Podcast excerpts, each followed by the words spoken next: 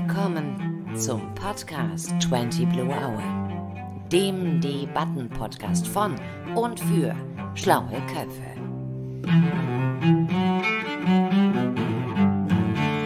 Ja, ich freue mich. Es ist der 30. Mai um 17 Uhr und wir sind jetzt versammelt, um den dritten 20 Blue Hour Podcast aufzunehmen. Ursprünglich habe ich gesagt Kultur im Lockdown. Ich glaube, wir nennen ihn mal Kultur nach dem Lockdown. Die Entwicklung ist ja sehr erfreulich äh, der Zahlen und zumindest hier in Leipzig haben wir ab nächster Woche auch viele Öffnungen. Wir haben eine tolle Entwicklung da jetzt genommen und insofern wird äh, dieser Podcast vielleicht auch zur rechten Zeit kommen, weil ich mit meinem Gesprächspartner Lukas Dreier, den ich gleich nochmal vorstelle, heute auch darüber sprechen möchte, was Künstler denn aus der Corona-Krise lernen können und auch was wir als Gesellschaft von Künstlern lernen können. Lieber Lukas, hallo. Hallo. Lukas Dreier, Leipziger Cellist und äh, ja, seit einem halben Jahr würde man sagen, auch Inhaber eines Studios, äh, in dem du unter anderem Musik, aber auch äh, kleine schauspielerische Sequenzen betreust. Also nicht nur als Künstler heute hier bist in dem Podcast, sondern auch als Produzent. Darauf freue ich mich sehr. Ja, ich auch. Damit ich möchte ich auch ganz gerne anfangen. Möchtest du was sagen, Lukas? Ja, ich wollte mich erstmal für die Einladung bedanken und äh, ja, also äh, das Studio ist eine, ein Geschenk, würde ich sagen, äh, durch eine einen Wechsel einer Wohnung möglich geworden. Denn äh, ich habe in Leipzig äh, noch mal einen Umzug im letzten Jahr gemacht, um die ich etwas vergrößern können. Und mhm. in diesem äh, in dieser neuen Wohnung ist ein vollständiges Studio möglich. Und das äh, ist eine sehr schöne Entwicklung, einen Salon dort gründen zu können, der mit hybriden Möglichkeiten jetzt in diesem Streaming-Gedanken auch äh, erste Ergebnisse zeigt. Ja, ja, ich glaube, Hybrid ist da ein, ein, ein Stichwort, das wir alle gelernt haben in den letzten ja zwölf Monaten und ähm, das Thema begleitet uns beide ja durchaus schon länger. Ich glaube sogar heute vor einem Jahr ungefähr, zumindest letzte Pfingsten haben wir ja gemeinsam eine Veranstaltung betreut von dir auf die Beine gestellt. Ich habe ein bisschen in der Öffentlichkeitsarbeit mitgewirkt Kultur im Lockdown hieß sie. Und es war so ein erster ähm, Moment der Öffnung nach dem Lockdown, vorsichtige äh, Tastungen, wie Kultur in der Corona-Pandemie funktionieren kann. Ich glaube, wir hatten da beide auch ein bisschen mehr Öffnungsmut als durchschnittliche äh, Kunstschaffende und ich tatsächlich dachte ich eigentlich, dass viel mehr möglich sei. Wir haben jetzt aber fast ein Jahr, zumindest ein halbes Jahr, in einem sehr harten Lockdown verharrt, wo es sehr, sehr wenig Möglichkeiten gab, auch hybrid aufzutreten, sondern alles sehr digital war. Ähm, ich glaube, auch bei dir waren fast alle Dinge, die du geschaffen hast, ausschließlich virtueller Natur, oder? Im letzten halben Jahr zumindest. Ja, das ist natürlich richtig, denn äh, wenn tatsächlich maximal eine fremde Person eingeladen werden darf, dann ist es mit dem Publikum. äh, schon äh, eher sinnvoll, auch mal etwas rein Digitales eher zu planen. Wobei ich auch mhm. Zuhörer hatte. Ich finde das immer ganz schön, dass dann wenigstens eine Person ähm, mhm. das live mitbekommt. Das ist ja auch fürs äh, auf der Bühne sein ein wichtiger Faktor. Also ich empfinde dieses Formate entwickeln auch als Erweiterungsidee mehr als jetzt gibt es sozusagen äh, nicht ausschließlich digitale Formate und analoge, die also sozusagen nichts miteinander zu tun hätten, sondern das entwickelt sich aus den Erfahrungen gegenseitig. Und das finde ich eigentlich ganz spannend, konzeptionell in verschiedenen Sachen anhand der Technik, die man sich äh, aussucht, mhm. was muss so ein Studio beherbergen, was ist die Mindestvoraussetzung, damit es qualitativ professionell funktioniert. Und ähm, als Musiker ist man natürlich zunächst mal bei der Audiospur äh, ja. sehr hochwertig dabei, aber es ist natürlich für jeden klar, wir haben äh, durch viele Videos und hoch, hohe Produktion, also hochqualitative Produktion, mhm. ist es, ist jeder erstmal gewöhnt, dass da sehr hochprofessionelles Material geliefert werden soll. Und in dem Maße, in dem das möglich ist, aber auch in dem gedachten äh, privaten Tiny-Kontext, mhm. den ich da entwickelt habe, ähm, habe ich mir halt ein Equipment zusammen gekauft und gesucht, ähm, wo ich eigentlich ganz zufrieden bin, dass ich sogar mit dem Studio eine mobile Version anbieten kann. Das heißt, das Studio kann komplett mit Licht und Internet ähm, aus dem Raum heraustreten und dann auf andere Bühnen. Und das wird es für mich ganz spannend, jetzt in der Zukunft die mhm. entwickelten mhm. Formate tatsächlich auf Tour auch mal zu bringen. Und äh, also du, du hast jetzt verschiedene Sachen, die sehr interessant sind, angesprochen. Das eine ist der Künstler, der das Publikum auch braucht. Ich glaube auch, um so eine Spannung zu bekommen, ja, so eine Auftrittsspannung, glaube ich, jetzt so äh, ist schon ein Aspekt.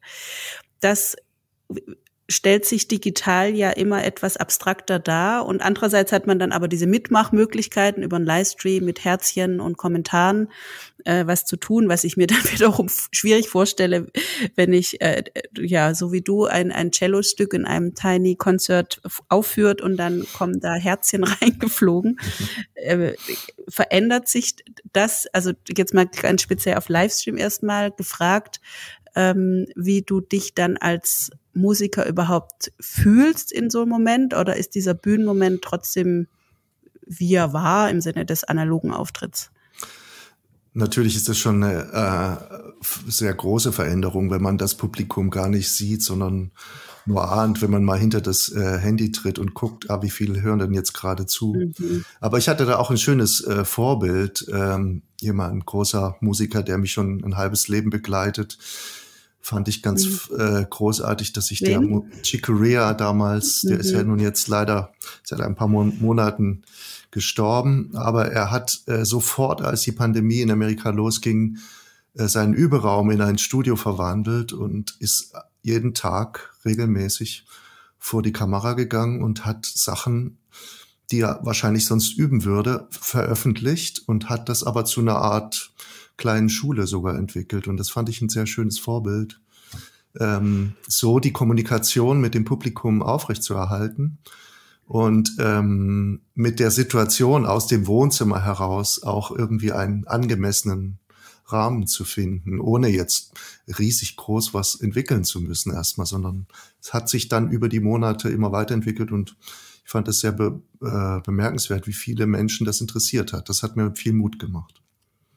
Auch weil doch eigentlich Kunst Genuss für da, mit Perfektion verbunden war. Ich übe, ich übe und ich kann etwas so gut, dass niemand anderes es genauso gut kann. Das äh, ist doch eine interessante, ein interessantes Aufbrechen eigentlich auch einer Identität des Künstlers. Ja, das ist mir jetzt gerade vor. Ja. Das ist ein mutiges äh, äh, Agieren, aber auch ein natürlich ähm, im Selbstverständnis des Jazz, das ist ja Chicoreas mhm. Passion oder sein Hauptfeld, ähm, als auch als Komponist, ist es ihm natürlich sehr vertraut, auf der Bühne einfach zu improvisieren. Ja. Und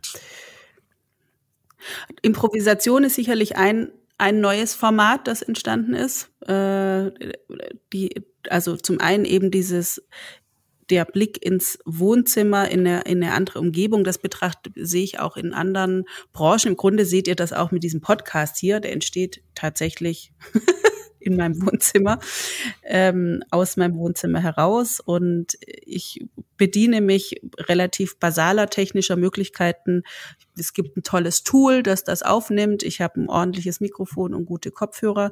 Und das war's aber im Grunde. Und ähm, diese ja, ich glaube, mit, warum mache ich den Podcast jetzt mal ganz kurz ausholend? Ähm, weil ich ganz früher dachte mit 16, 17, wow, Radiomoderatorin, das wär's. Also ein richtiges Berufsfeld. Und das ist schon eine meiner Beobachtungen, ohne jetzt verwässern zu wollen, weil ich ja auch weiß, ähm, Profis stecken mindestens 10.000 Stunden Arbeit in ein, in ihre Profession. Äh, finde ich, eine Sache, die durch die Corona-Krise, durch das alles ist digital, wir sind offen, wir sind im Überraum, wir sind im Experimentierfeld, dass auch ich mich dann getraut habe zu sagen, okay, ich probiere das mit dem Podcast. Ich habe da tierisch Bock drauf. Ich kenne so viele spannende Leute, mit denen ich immer wunderbare Gespräche führe, wie dich zum Beispiel, Lukas. Aber dieses Experimentieren, Jazzige meinetwegen, ähm, ist doch etwas, was wir jetzt auch als Gesellschaft zurückbekommen. Also es, ich habe ja ganz viele in meinem Facebook-Stream und jeden Tag hatte ich ein, ein bis fünf tolle Kulturerlebnisse präsentiert bekommen zwischen einer Minute und 30 Minuten, je nachdem, was, was ich, worauf ich so Lust hatte. Und da waren ganz, ganz tolle Sachen dabei. Ähm, also die, dieses Format des Improvisierens, das findet sich, glaube ich, in vielen anderen äh, Formaten wieder. Fallen dir noch andere Formate ein, ähm, die, die du jetzt neu kennenlernst als Künstler durch die Corona, durch die, sagen wir mal, virtuelle Virtualisierung von Kunst? Naja, vielleicht jetzt noch nicht explizit durch Corona, weil ich mich vorher schon interdisziplinär sehr, mhm. sehr umgesehen habe und auch schon vor Corona solche Projekte sehr spannend fand, die mit improvisierenden Methoden äh, zu tun haben. Und mhm. das, äh, da war dann der Schritt zu sagen, dann lasst uns das mal ausprobieren, ob es nicht auch in einem Meeting-Format funktioniert.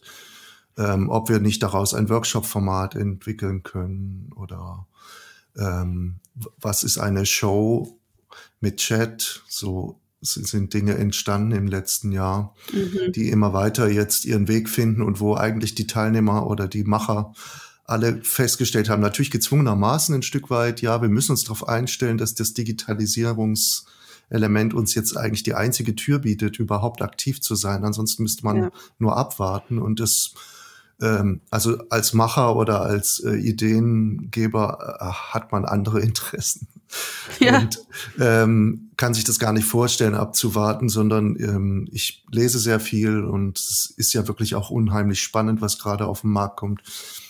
Ähm, Transformation von Kultur ins Digitale ist, da entstehen jetzt Bücher, weil die Veranstaltungen abgesagt werden mussten. Mhm. Finde ich mhm. irgendwie auch äh, bewundernswert, wie dann äh, an allen Ecken man merkt, okay, die Leute sammeln das zusammen, was jetzt möglich ist. Und äh, es ist trotzdem vielleicht sogar ähm, ein stärkerer Output dadurch möglich. Das also sehe ich nicht nur als Eindämmung oder als äh, Reduzierung von Möglichkeiten, sondern na, ich frage mich auch ein bisschen, wie viel Beat-Direktionalität kann es geben? Also du sagtest ja am Anfang die Bühne. Äh, die Bühne ist ein, auch ein, eine Erhöhung. Das Publikum sitzt unten, der Künstler oder, ne, also auch, nehmen wir jetzt mal ein Orchestergramm raus, aber es gibt sozusagen eine ähm, ausgewiesene Funktion, die, die auch oft in eine Richtung geht. Das würde, finde ich, können wir wahrscheinlich jetzt noch gar nicht endgültig beurteilen, aber das Mitmachen, das partizipativere Format ähm, auch direkt Einfluss nehmen, das weiß ich nicht, ob das was Prägendes sein wird. Also jetzt mal jenseits von so einzelnen, was weiß ich, Impro-Theater, klar, da gab es ja schon lange, aber vielleicht macht das Schule. Also vielleicht ist es was, was euch mehr beschäftigt. Diese, du nennst das ähm, Intervention, nennst du das. Das finde ich einen ganz schönen Ausdruck. Also durch eine Intervention von außen passiert dann in einem künstlerischen Prozess etwas und das wird wieder neu reflektiert. Ja? Also Intervention kenne ich auch erst seit ein paar Jahren als Begriff für mich, denn als klassischer Musiker ist man das nicht gewöhnt. Es gab irgendwann die Erfindung Flashmob, das ist vielleicht die schönste Form von musikalischer Intervention. Aber genau ja. das kann man im Internet auch erzeugen, indem man einfach da ist und etwas tut und ähm, mhm. schaut, wie, äh, wie ist der Response darauf und dann kann man es natürlich zur Regelmäßigkeit werden lassen und dadurch dann auch ein Publikum generieren, ja, also was nicht nur zufällig entsteht. Aber ähm, insofern Intervention finde ich äh, einen sehr, sehr schönen Begriff, äh, Zufall zu nutzen und auch reinzuhorchen in das, was passiert, wenn ich das tue. Ja, ja.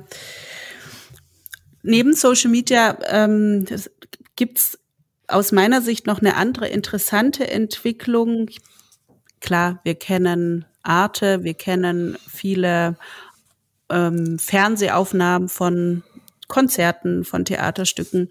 Das ist aber auch ja relativ statisches und für mich persönlich auch oft naja, wenn ich ehrlich bin, uninteressantes äh, Format von Kulturvermittlung. Es wird was abgefilmt und gezeigt.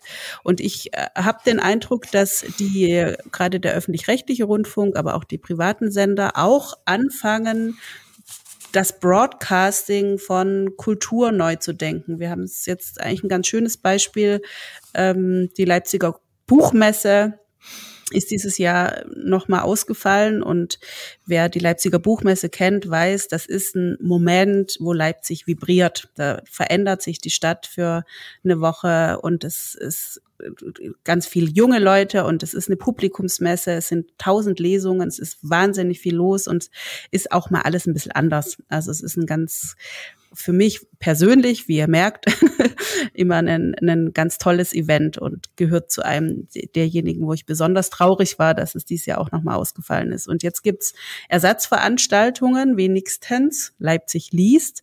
Und da hat sich der MDR ziemlich reingeschaltet und hat da auch, finde ich, sehr spannende ähm, Konzepte entwickelt, wie das aus so einem klassischen TV-Streaming heraus nochmal was anderes geben kann. Es gab unter anderem auch eine, eine tolle äh, Podiumsdiskussion, was eigentlich der, was Kultur kann ähm, und wie jetzt sozusagen die Übertragung über TV in, nach der Corona-Krise, was das für eine andere Rolle spielen kann.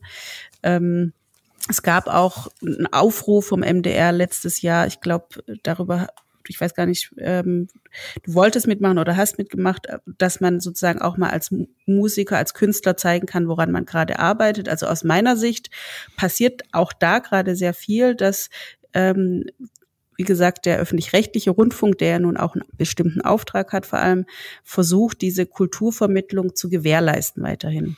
Ja, das nehme ich auch sehr positiv wahr. Also es ist, ich habe auch ähm, äh, eine, also eine Ausschnitt aus so einer aus so einer Podiumsdiskussion mhm. gesehen. Vielleicht haben wir da die gleiche gesehen. Also das fand ich sehr sehr be äh, beeindruckend, wie klar die Leute da auf der Bühne gesehen haben, dass wirklich Veränderung im Rundfunk dringend jetzt ja. äh, passieren muss, weil man ein, ein Publikum verliert. Äh, und das ist das, was natürlich netzaffin ist. Das kann ich an mir selber auch feststellen. Ich habe vor vielen Jahren fast aufgehört, Fernsehen zu gucken und das ist nur noch, mhm. wenn dann in der Mediathek stattfindet.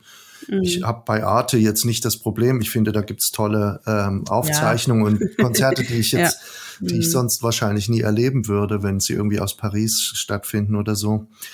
Also, ähm, aber dass sich diese öffentlichen rechtlichen Sender ganz bewusst ins Internet begeben und diese dort schon entwickelten Formate übernehmen, sie nennen es dann selber schon Podcast, das ist ja ein deutliches Zeichen, mhm. ähm, dass sie sozusagen verstanden haben, dass dort etwas entsteht und, und dass man das aufgreifen muss, um öffentlich-rechtlich ähm, auch den Anspruch darauf setzen zu können. Und dann wiederum finde ich es wird es, wird es etwas in Gang setzen, was man dann wiederum mit Kuratieren ja oft im Internet ein bisschen verm, verm, äh, verm, äh, vermisst bisher. Also ja.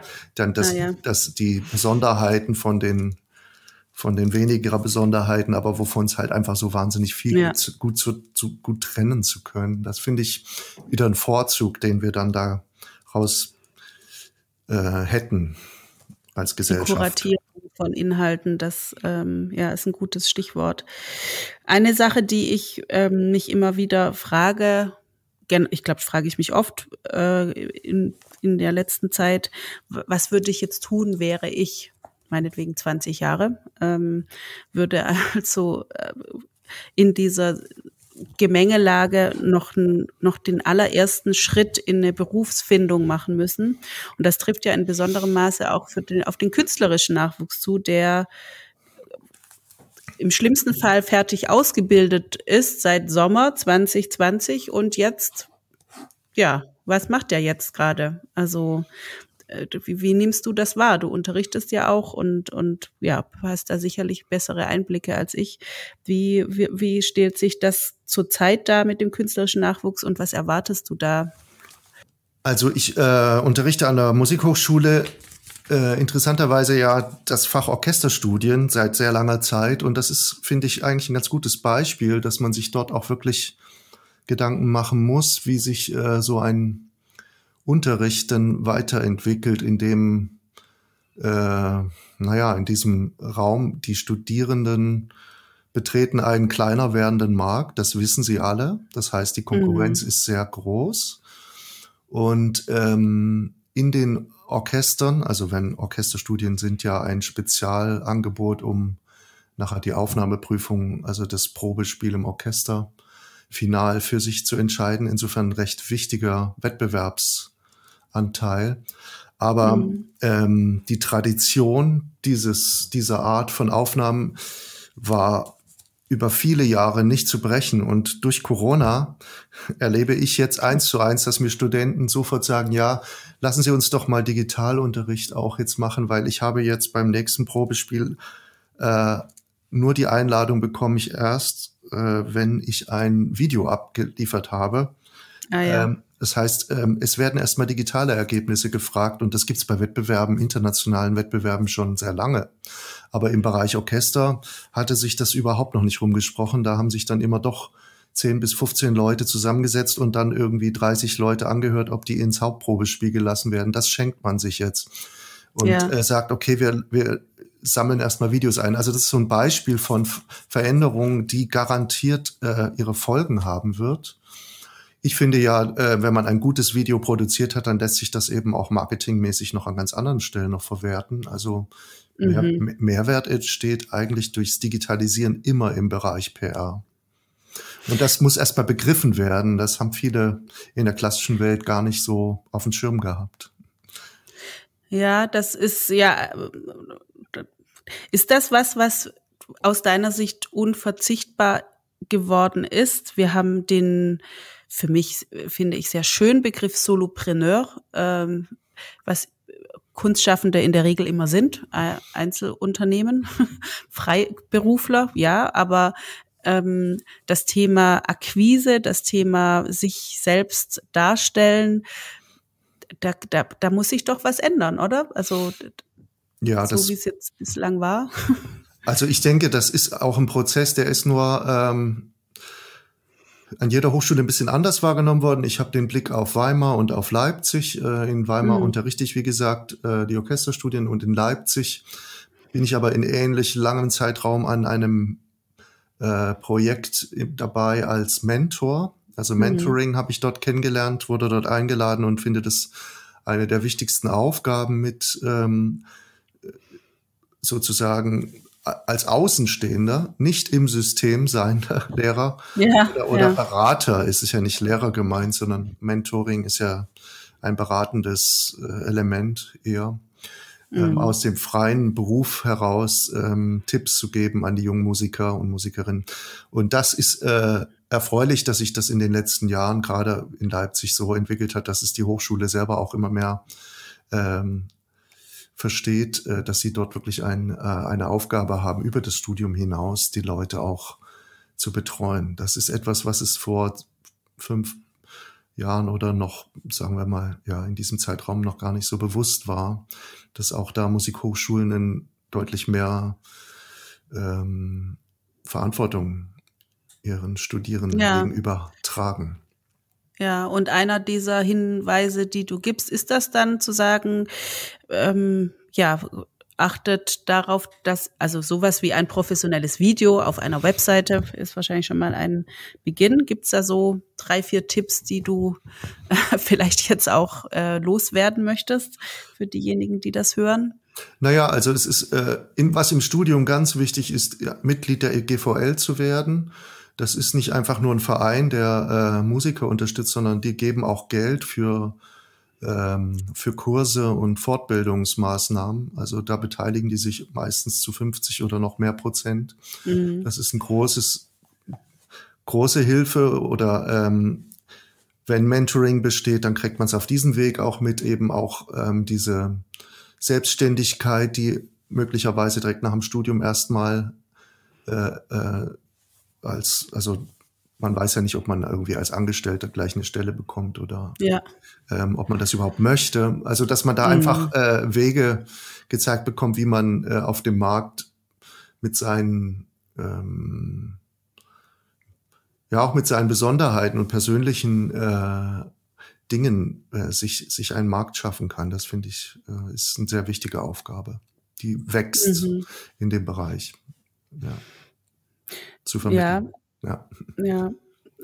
Und die, also, naja, wir haben die, ich glaube, ein Unterschied, der, der, den ich immer wieder wahrnehme, ist, mh, alle Aufgaben, die ich täglich erledige, auch wenn ich im Herzen ja Literatin bin, verdiene ich mein Geld mit was anderem, ähm, auch was ganz Tollem. Aber das, was ich dort tue, ist nicht implikationslos. Ich habe ein Ziel, ich habe eine klare Aufgabenstellung, ich habe eine Deadline, ich habe ähm, Aufgaben, die ich in, in Tasks verwandeln kann und daraus ergeben sich ergibt sich sehr viel Struktur und es ergibt sich aber auch ähm, ja sehr viel mh, vor allem in zeitlicher Hinsicht Pflicht und das hilft mir einerseits natürlich, damit ich mich nicht in Kleinigkeiten verliere. Andererseits vermisse ich manchmal diesen freien Denkraum, in dem Zeit und vor allem ein Meeting keine Rolle spielt. Ich fand es ja wunderbar, als du gerade vorhin de den Begriff Meeting verwendet hast für was ganz anderes, als ich das immer verwende. Meine Meetings haben sozusagen äh, ganz sicherlich keine künstlerische Komponente. Ähm, würdest du jetzt einfach mal mit so der Versuch, ganz von ganz weit fern drauf zu gucken, sagen, dass Kunst im Unterschied zu anderen gesellschaftlichen Systemen anders tickt? Na, wir äh, sind ja natürlich immer auf der Suche nach dem, nach dem Blick von der anderen Seite auf die Sache. Also wenn ich von Meeting da gesprochen habe, finde ich das ja eigentlich ganz interessant, da nochmal äh, drauf zurückzukommen. Also mhm mir war relativ schnell klar, die Leute, die jetzt im Business sind und mit Meetings äh, an, die, an die Grenze geführt werden von der Belastung, mhm. das habe ich auch von Freunden mhm. oder auch von dir natürlich ähm, äh, schon ziemlich schnell mitbekommen, äh, wie sie im Lockdown äh, stundenlang dann ihre Meetings Vermietet. hatten. Ja, und, ja. Äh, und ich als Künstler habe dann überlegt, wie kann man eventuell das Format eines Meetings künstlerisch äh, mit Intervention versorgen. Ich glaube, dass da vielleicht auch jetzt noch mal ein bisschen Zeit äh, ins Land geht, bis sich mhm. alle sozusagen, bis sich die Systeme neu sortieren. Was ist denn, also als Künstler ist man ja nun auch auf eine Messe eingeladen worden, dort zu musizieren mhm. oder äh, etwas anzubieten. Äh, und das wird sich eben im digitalen Raum auch ein bisschen erweitern. Also von der Sichtweise finde ich es ganz spannend, auch immer von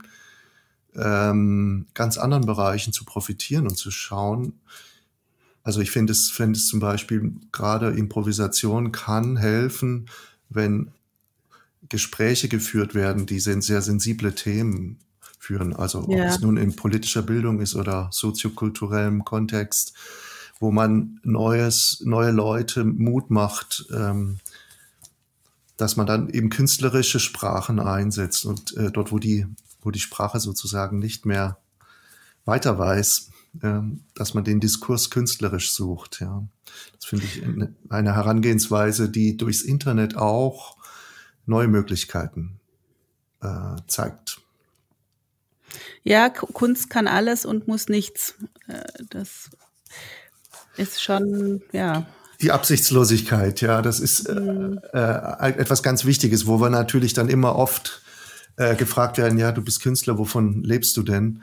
Ähm, mhm. Aber es gibt natürlich in unserem, äh, in Deutschland genügend äh, feste Berufe, wo man als Angestellter, auch Künstler, sein regelmäßiges Geld verdient. Aber im freien Markt ähm, ist, ist der Künstler noch mehr darauf angewiesen, ähm, dass die Netzwerke auch äh, zu pflegen.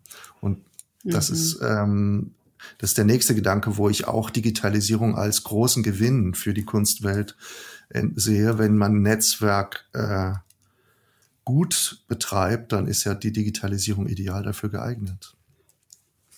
Ja, ist interessant. Also die, hm, ich meine, Netzwerken kenne ich ja auch als eine der Hauptaufgaben.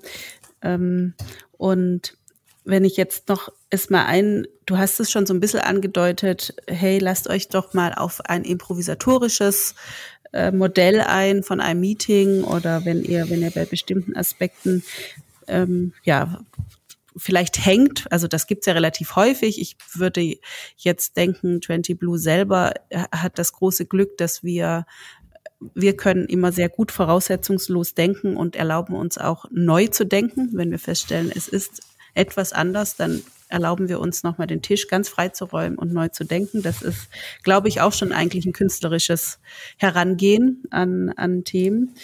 Ähm, aber wenn du das jetzt mal. Ja. Auf jeden Fall kreativ. ja gut, es, ich glaube, äh, es, das ist ja eigentlich auch so. Wir haben einmal die eine, eine künstlerische Disziplin, ein Gewerk, wo man sagt, man kann etwas besonders gut, man kann besonders gut malen, man kann besonders gut Cello spielen, man kann besonders gut schreiben. Und dann gibt's aber auch künstlerische Lebensform im Sinne einer kreativen Herangehensweise an, an Sachen. Das äh, ist, glaube ich, immer zu empfehlen. Ähm, ich persönlich empfinde es bei mir auch etwas, äh, was mir erlaubt, mutig zu sein, dass ich keine Angst habe vor einer Veränderung, dass ich keine Angst habe zu scheitern, dass ich ähm, etwas, das, das sich verändert, auch einfach erstmal ja, also ich persönlich empfinde Veränderung meistens positiv, aber dass ich zumindest nicht negativ empfinden muss. Ähm, das ist, glaube ich, schon was, was mich natürlich mit meinem persönlichen Hintergrund, ich komme ja im Grunde auch aus einer Künstlerfamilie, sicherlich auszeichnet. Aber gibt's was, was du jetzt sagen würdest? Ich habe ja am Anfang gefragt, was lernen Künstler aus Corona? Was können wir von Künstlern und Künstlerinnen lernen? Gibt's da etwas? Ich denke, diejenigen, die immer ähm, schon auf der Suche waren, neue Wege zu finden, werden in dieser Krise nicht die härtesten Situationen erlebt haben, weil das ist ja die Aufgabe, die einem eine Krise stellt, äh, zu schauen, okay, so geht's nicht weiter. Jetzt müssen wir einen anderen Weg suchen. Mhm. Ähm, auch in der Kunstwelt gibt es sehr viel ähm, Leute, die einfach ihr ganzes Leben vielleicht mit einer Sache ähm, sehr gut funktioniert haben. Aber wenn die Bühne nicht mehr existiert, dann haben sie, glaube ich, ein sehr großes, ähm, ähm, eine sehr, sehr große äh, Schocksituation. Ja. Ne? Das ja. habe ich ganz stark so erlebt und äh, in den Feeds in meinen Social Media Kanälen sind natürlich sehr viele Künstlerinnen und Künstler drin und äh, wie, wie schlagartig plötzlich die Nachrichten ruhiger wurden das ist schon mhm. äh, beeindruckend gewesen. Aber ich bin's, ich fand es umso spannender dann zu schauen, wer sind denn diejenigen, die jetzt tatsächlich was draus machen?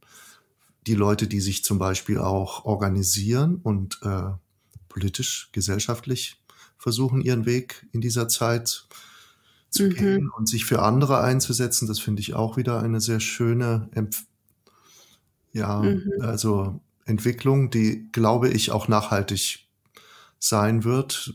Corona ist lang genug, dass sich äh, sehr viele sehr intensiv Gedanken machen müssen. Okay, es ist eine Pandemie, die hat es vor 100 Jahren das letzte Mal gegeben, aber äh, wenn man genau zuschaut und liest, äh, dann kann das durchaus in meinem Leben nochmal passieren. Äh, ja. Also ich bin, ähm, ich tue gut daran, eine Haltung einzunehmen, die das damit Leben irgendwie mit ein Stück weit einschließt. Ja. Ja, ich glaube, es geht dann auch um eine Art Autonomie, ne? Also eine, eine, eine innere und vielleicht auch äußere Unabhängigkeit von bestimmten Strukturen. Also ich glaube, das war ein Schock für viele zu sehen, dass es dass es ganz rabiat anders sein kann. Man, viele haben den Staat auch zum ersten Mal überhaupt gespürt. Du darfst nicht immer rausgehen, ja, oder du darfst nicht auftreten. Äh, das macht schon Eindruck, denke ich. Ja, das beeindruckt natürlich aber nicht nur uns Künstler, das ist ja die gesamte mhm. Gesellschaft, ist ja in diesem Fall be äh, davon beeindruckt gewesen. Ja, ja. Und ähm, also eine Sache, die nicht nur wir Zuschauerinnen und Zuschauer uns gefragt haben, sondern sicherlich auch Künstlerinnen und Künstler selber, ist die Frage der Finanzierbarkeit zum Beispiel jetzt eben dieser eigenen Produktionen im virtuellen Raum. Also es gibt ja Formate wie Patreon und Co, die sind aber ähm, ja ähnlich wie zu Beginn des Online-Journalismus ist mit den Paywalls auch unbeliebte Formate. Der Konsumismus äh, ist da, glaube ich, noch recht präsent. Ich kann es umsonst gucken, also mache ich das. Und wiederum, ähm, wie du schon sagtest, die Finanzierbarkeit der eigenen Kunst ist jetzt nichts, was vom Himmel fällt. Siehst du jetzt mal so auf diesen einen Punkt hin betrachtet ganz neue Finanzierungsmodelle, die ähm, ja jenseits des Förderdschungels mhm. äh, stattfinden können? Naja, da bin ich Realist. Also äh, die Entwicklung wird ihre Zeit brauchen, denn das sind Gewohnheiten, die einfach seit vielen Jahren im Internet da sind.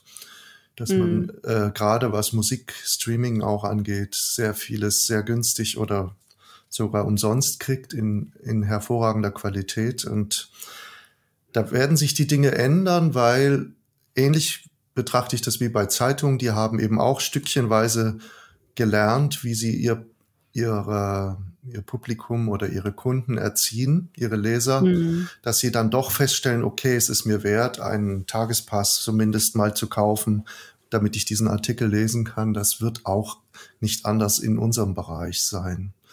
Also äh, wir müssen, glaube ich, als Künstler und auch als Publikum gemeinsam an Konzepten arbeiten, die das auf verschiedenen Ebenen lösen. Du hast eben Patreon erwähnt, das ist ja schon ein gutes Beispiel. Äh, Menschen, Fans, sagt man ja, ja. Äh, dazu mhm. so zu gewinnen, dass sie sagen, ich, es gefällt mir, was dieser Künstler oder diese Künstlerin ähm, tun und ich unterstütze das mit einem monatlichen Beitrag. Und das wiederum äh, schafft dann eine Finanzierungsmöglichkeit, die dann so ein Grundgehalt vielleicht ähm, auch ermöglicht bei den Leuten, die das ähm, regelmäßig seit Jahren tun, sieht man das, dass es diese Möglichkeiten schon gibt. Aber es ist, glaube ich, noch ein großer Lernprozess für alle, rauszufinden, äh, an welchen Stellen man das tut. Ich könnte mir vorstellen, dass ein europäischer Gedanke im Internet, der sich ja nun auch immer mehr Platz ah, ja. macht, dass Europa gegenüber diesem amerikanischen Businessmodell ein eigenes Modell vielleicht auch entwickeln sollte, mhm. dass sich da große Chancen wieder auftun können, dass das eben ein Gedanke, den ich schon vor einem Jahr eben in, zu Pfingsten hatte, mhm.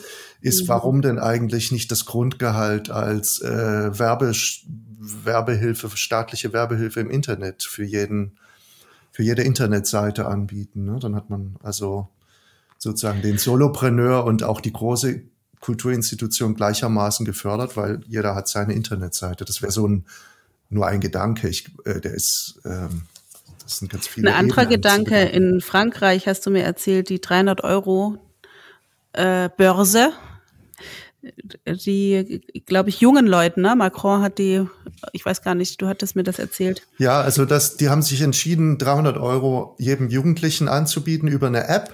Da hat man sozusagen ein Guthaben, das man in zwei Jahren aufbrauchen kann und äh, kann es einlösen in Kultureinrichtungen. Und das finde ich toll, wie die Idee, äh, wie einfach sie umsetzbar ist. Dann also ja. steht ein externer, also ein starker Wunsch dahinter, Freiheit zu geben, sich auszusuchen, okay, was interessiert dich? In zwei Jahren äh, hast du die Chance, wir schenken dir oder wir geben dir Möglichkeiten, daran teilzunehmen am Kulturleben. Ja, und man verwendet, äh, das gefällt mir daran, ich habe ja nun zwei Teenager zu Hause, man spricht die Sprache derer, die man erreichen möchte. Es ist eine App und es ist nicht irgendein blöder Papiergutschein in einer Zeitung oder sowas.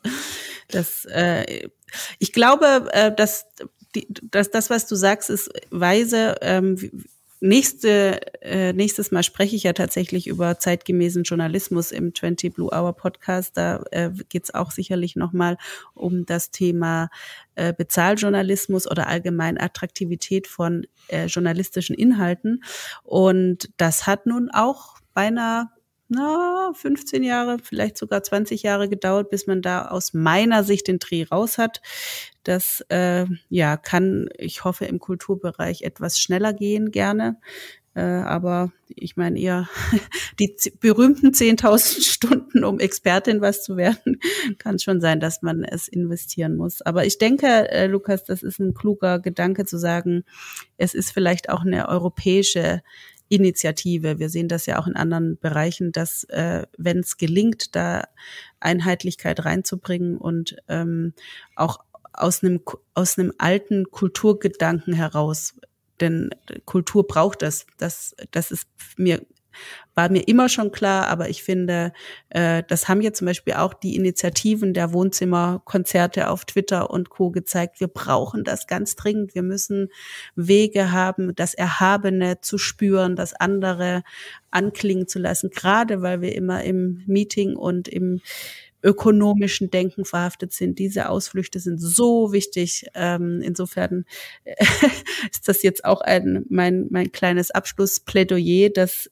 Menschen wie du, ich finde das toll, als Pioniere vorangehen ähm, und und auch neugierig und mutig bleiben und äh, das möchte ich wirklich, äh, ja, da auch für alle, die das jetzt hören, unterstützt eure Künstlerin, euren Künstler der Wahl. Das ist ganz wichtig. Also äh, ja, wenn, wenn ich diese Botschaft über den Podcast hier vermitteln konnte, dann ist schon viel gelungen. Lukas, das war ein super spannendes, schönes Sonntagnachmittag-Gespräch. Ähm, es wird nicht unser letztes bleiben, aber. Das hoffe ich. Und ich ja freue mich sehr, äh, wenn du auch mal wieder auf einer echten Bühne stehen kannst. Ansonsten äh, lohnt es sich auf jeden Fall. Du hast ja auch, das möchte ich jetzt zum Schluss doch nochmal erwähnt wissen, diesen wunderbaren Jingle eingespielt für 20 Blue Hour, unseren Podcast. Das war zum Beispiel ein toller kleiner Publikumsmoment, den würde ich, könnte ich auch, ja, das, äh, die Freude, die ich da im Herzen gespürt habe, als du sozusagen dein Instrument ausgepackt hast, das, äh, ja, werde ich auf jeden Fall nicht vergessen und deswegen danke auch dafür. Ich bedanke mich auch, das hat mir viel Spaß gemacht. ja. Na dann, ähm, würde ich mal sagen, äh, bis bald. Wie gesagt, äh, der nächste Podcast wird mit Joachim Wittmann dem äh, Leiter der Berliner Journalistenschule äh, sein, zu dem unfassbar spannenden Thema zeitgemäßer Journalismus. Und ähm, ich kann aus dem Vorgespräch schon sagen, er da kommt, äh, kommen werden viele gute und äh, prägnante Ideen kommen, äh, auf die ihr euch freuen könnt. Liked uns, shared uns, sagt uns, was ihr davon haltet. Wir freuen uns über ja euer Feedback und jetzt einen schönen Tag noch. Bye bye. Tschüss. Und schon ist sie vorbei und schlägt in 30 Tagen wieder. Die blaue Stunde. 20 Blue Hour gibt es überall dort, wo es gute Podcasts gibt und natürlich bei uns auf 20.blue. Also schreibt, liked, shared oder abonniert uns und bis bald. Mm-hmm.